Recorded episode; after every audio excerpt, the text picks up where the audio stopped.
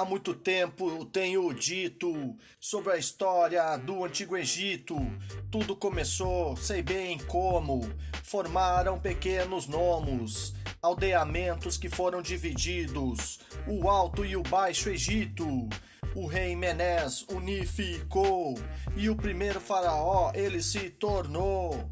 Eles cuidavam da natureza sem vacilo, principalmente do rio Nilo. O faraó exercia o poder sem dó.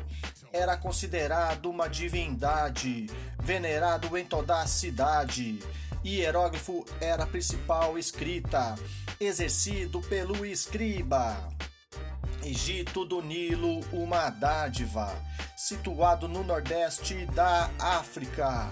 O povo trabalhava muitos meses e adoravam vários deuses. Faziam pirâmides como ninguém viu antes. Era um túmulo dos governantes. Queops, Kefren, Miquerinos eram principais. Se destacaram entre os demais. Não podemos esquecer da Cleópatra, Tutankhamon e Akhenaton deixaram muitos legados, você sabia? Na matemática, engenharia, medicina e astronomia.